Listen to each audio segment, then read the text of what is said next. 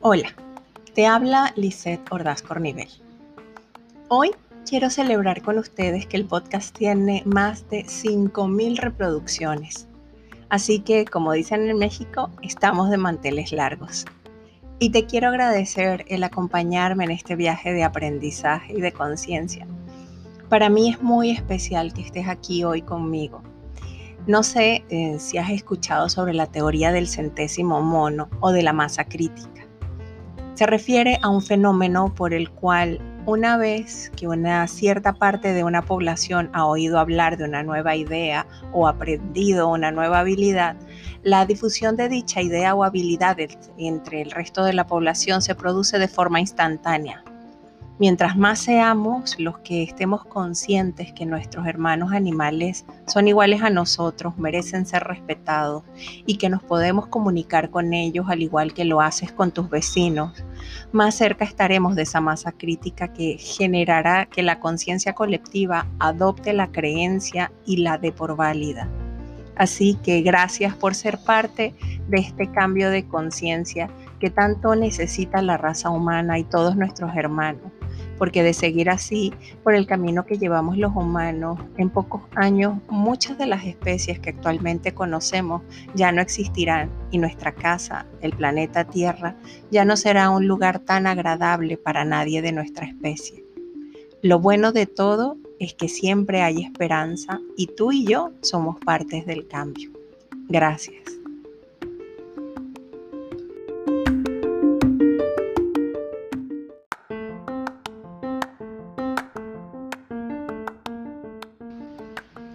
Hoy vamos a conversar sobre algunas creencias que tenemos los humanos sobre el comportamiento de los animales. También encenderemos una hoguera imaginaria que nos arropará con su luz y nos creará ese ambiente para poder contar varias historias extrañas sobre algunos animales interesantes. Sean todos bienvenidos a Conversando con Animales. Y comenzamos.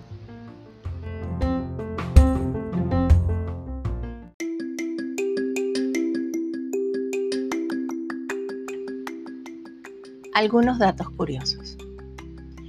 Aunque no es un animal, me pareció interesante la nota, así que decidí incluirla como un invitado especial.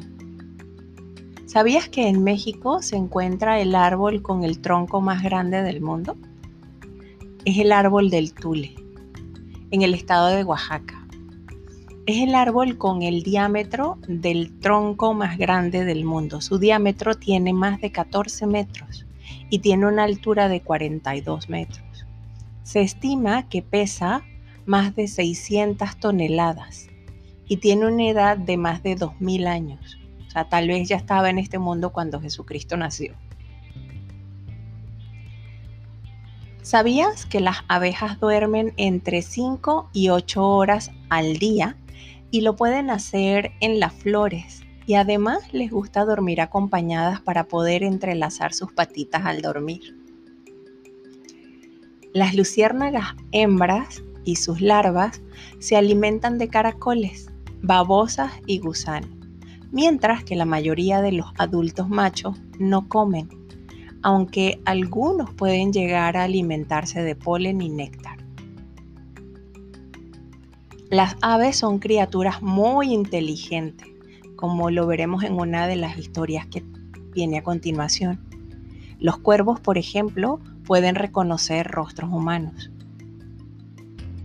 Los tiburones son los únicos animales inmunes al cáncer. Las nutrias marinas se dan la mano mientras duermen para no distanciarse. Los osos polares gritan mientras hacen popo. El koala es el animal más dormilón del planeta. Duerme 22 horas por día. Y sinceramente yo creo que yo soy familia de koala. los colibrí son los únicos pájaros que pueden volar hacia atrás.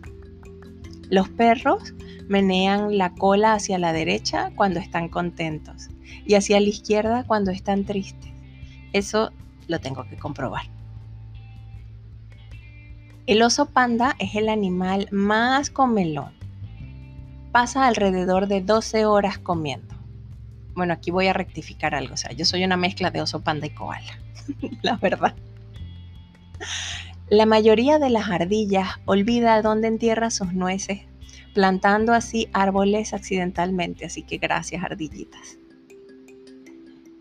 Si una cucaracha toca a un humano, corre a un, lugar seguro para limpiarse. Y yo me imagino que si un humano toca una cucaracha, saldrá gritando y también irá a un lugar seguro para limpiarse. Los pulpos disfrutan de la jardinería tanto que hacen sus propios jardines, reuniendo piedras y objetos brillantes y arreglándolos en la arena. Los pandas no tienen un sitio específico donde dormir, simple y llanamente se tumban cuando tienen sueño y ya. Cuando un pingüino macho se enamora, busca la piedra perfecta, se inclina y coloca la piedra frente a la elegida. Si ella la toma, significa que la propuesta fue aceptada. Las ardillas adoptan bebés ardillas si éstas lo encuentran abandonado. Los tiburones matan alrededor de 12 personas al año y los humanos matan alrededor de 11.417 tiburones por hora. Busquen el dato, no es, exageración. Yo lo revisé y hay estudios serios y son 11.417 tiburones por hora que matamos los humanos y debido a esto algunas especies de tiburones están en peligro de extinción. Cuando los cachorros de perros machos juegan con cachorros hembras, a menudo la dejan ganar. Los cisnes solo se enamoran una vez en la vida. Si uno de ellos muere, la otra parte no vuelve nunca más a tener pareja. Cuando los perros ven a sus humanos, segregan la misma sustancia que nuestro cerebro cuando estamos enamorados. Cuando un caballito de mar pierde su pareja, muere de soledad. Cuando los gatos traen animales muertos a tus pies, significa que saben que eres un inútil cazando y quieren alimentarte. Eso también lo tengo que corroborar. Cuando los perros van a morir, se alejan de sus seres queridos para no hacerlos sufrir. Sí he oído varias historias al respecto. Hablemos de cerdos. Los cerdos aprenden su nombre a la segunda o tercera semana de edad. Ocupa el primer puesto en inteligencia, según, obviamente después de los humanos, y se comunican con más de 20 vocalizaciones únicas. Son animales limpios, no tienen glándulas sudoríporas, por lo que no tienen olor. Sienten dolor y amor como todos los animales. Disfrutan escuchando música y tienen una capacidad cognitiva similar a un niño de 3 años. Los animales son muy sensibles y emocionales.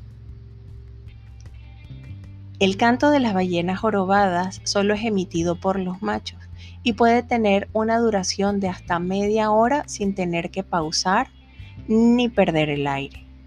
Estas canciones son emitidas durante la época de reproducción. ¿Sabías que los búhos pueden rotar su cabeza hasta 270 grados para extender su visibilidad y así poder cazar? Y esto es debido a que sus ojos están fijos e inmóviles en el cráneo y logran rotar tanto su cabeza porque sus arterias principales se encuentran frente a su columna vertebral, experimentando una mínima torsión y estiramiento. En México existe un dragoncito azul mexicano. Es muy poco conocido, pero está en peligro de extinción desde el año 2007 es originario de la Sierra Madre y es una especie endémica mexicana. Se trata de un lagarto que habita en los bosques húmedos y se distingue de los demás por su color esmeralda. Eh, tiene las escamas y aunque la mayor parte de los ejemplares avistados son verdes, los hay también color turquesa. Busquen la foto, está precioso. Y según los biólogos que lo han estudiado, eh, tiene una alimentación muy específica que es lo que le proporciona esa coloración. Cuando son llevados a cautiverio pierden su tonalidad azul y se vuelven opacos.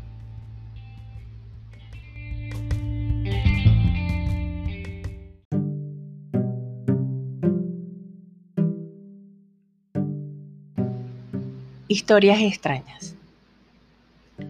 Las urracas, de la misma familia de los cuervos, también son conocidas por su inteligencia y por recolectar objetos, sobre todo los brillantes. El investigador de inteligencia artificial Hans Forberg notó que había muchas de estas aves en su vecindario y logró entrenarlas para que intercambiaran basura por comida con la ayuda de un comedero inteligente o beer box. Ellas colocan una tapa de botella y obtienen a cambio un cacahuate. ¿Cómo entrenó Forberg a las urracas? Fue un ensayo y error. Todo fue bastante simple, dice. Armé una escena donde el pájaro accidentalmente empuja las tapas de las botellas hacia un embudo más grande. Y mientras investigaban las beer box, tratando de entender por qué distribuye comida al azar, las tapas caen por el embudo y el detector de metales las rastrea y pone en marcha la máquina. Puedes ver las transmisiones de la máquina en acción a través de su página de YouTube. Vamos con embarazos extremos. El embarazo más largo es el del tiburón anguila, que puede llegar a prolongarse hasta 42 meses. ¿Se imagina? El más corto es el de la zarigüeya, que tiene un embarazo de solo 12 días y luego lleva a los bebés en su bolsa por hasta 3 meses, que es cuando su desarrollo está completo. Los conejillos de India se pueden embarazar a las 4 semanas de edad y volver a entrar en celo solo dos horas después de tener a sus bebés. Y por último están los peces luna, que son el mayor productor de huevos. Llegan a poner hasta 300 millones durante la temporada de desove. Ojalá de verdad no se organicen y decidan tomar el control de los mares.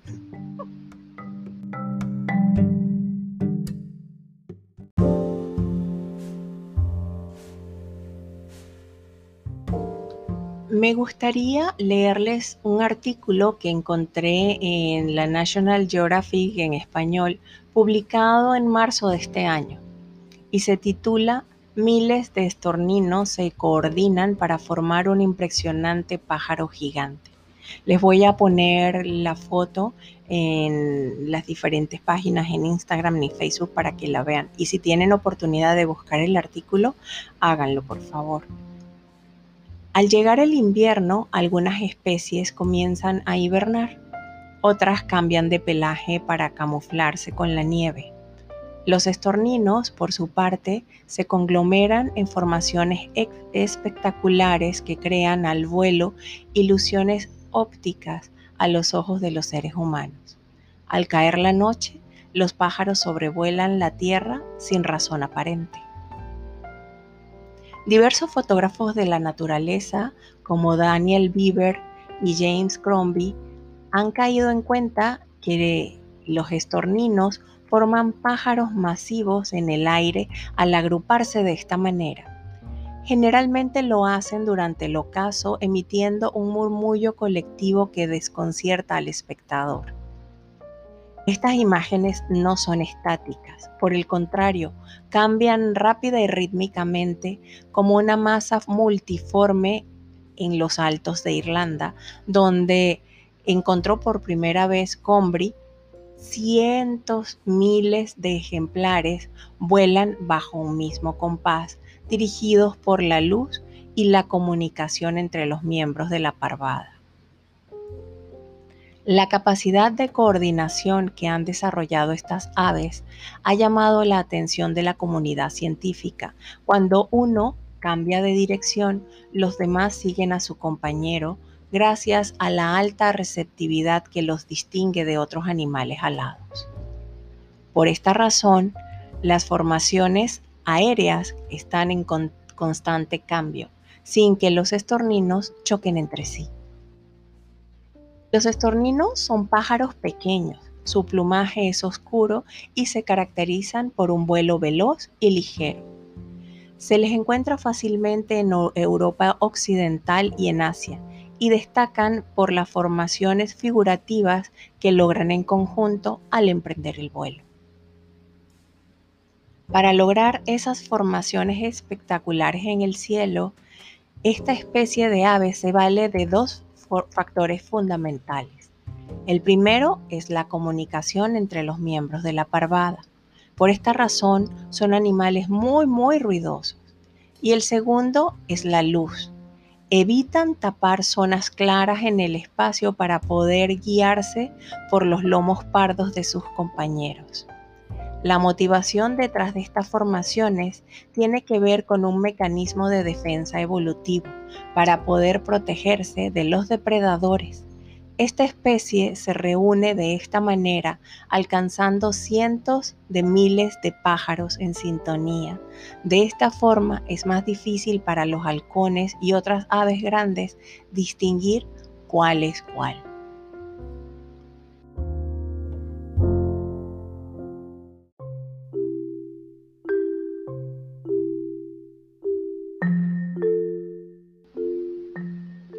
Otra historia extraña. Un oso pardo fue adoptado por el ejército polaco durante la Segunda Guerra Mundial. Su nombre era Wojtek. Fue alistado como soldado y alcanzó el grado de teniente por méritos en la guerra. En la batalla de Montecassino, Wojtek ayudó a mover municiones del ejército. También se dice que asesinó a algunos nazis.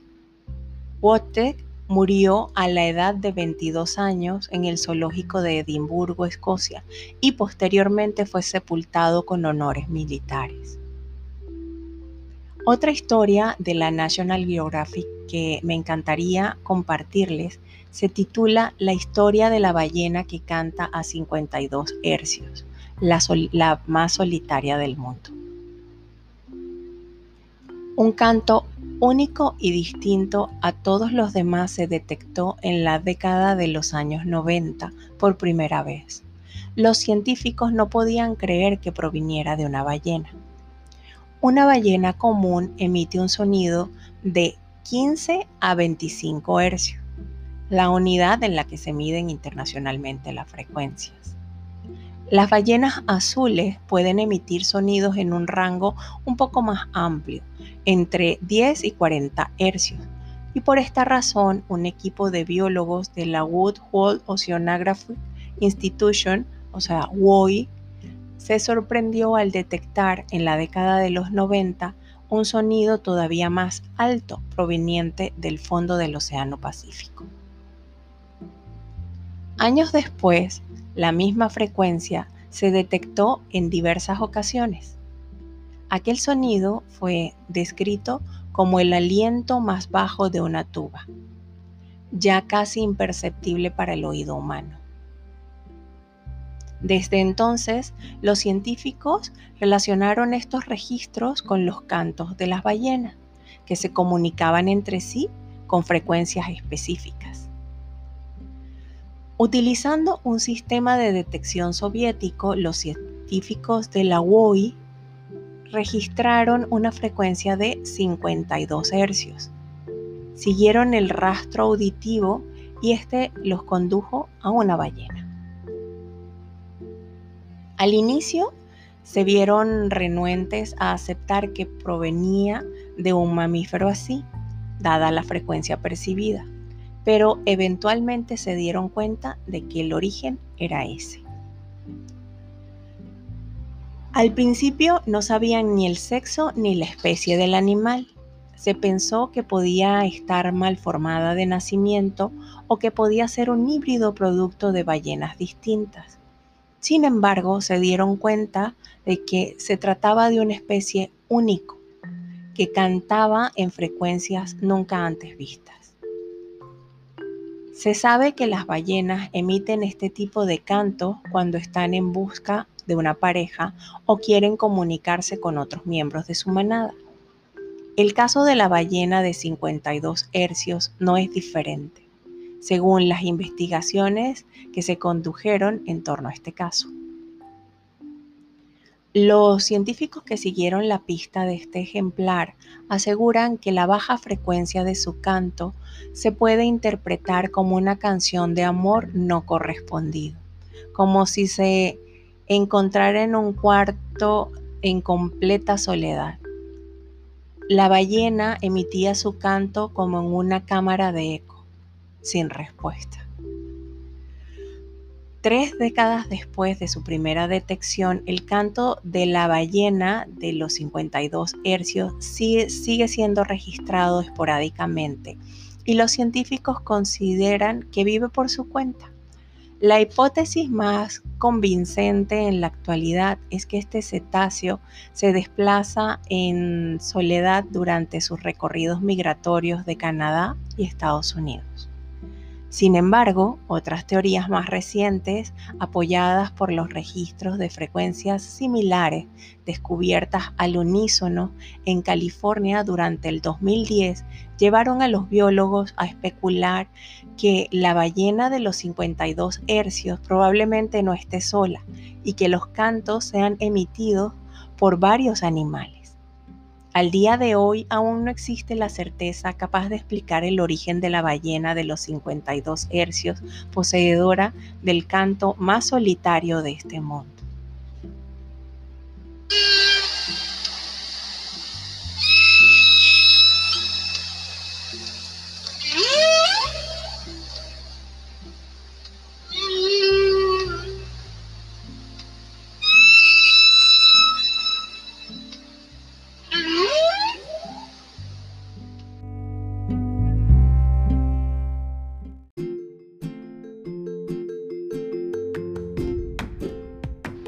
Eso fue todo por hoy. Nos oímos el próximo viernes. Espero lo hayas disfrutado. Me despido con la frase de la semana. Lo que realmente importa no es lo que entra en tu boca, sino lo que sale de ella. Te recuerdo que nuestras vías de contacto están siempre a tu disposición. Si deseas solicitar una sesión de comunicación con tu animal o simplemente saludar, lo puedes hacer a través de nuestra página web conversandoconanimales.com o en las redes sociales Facebook e Instagram de Conversando con Animales. Y en Telegram nos consigues como arroba conversando con animales. Recuerda, si te gustó, no olvides suscribirte y recomendarnos para que nadie se pierda nuestros próximos episodios. Total, es gratis. Te invito a que me acompañes en este viaje y gracias por ser el centésimo mono.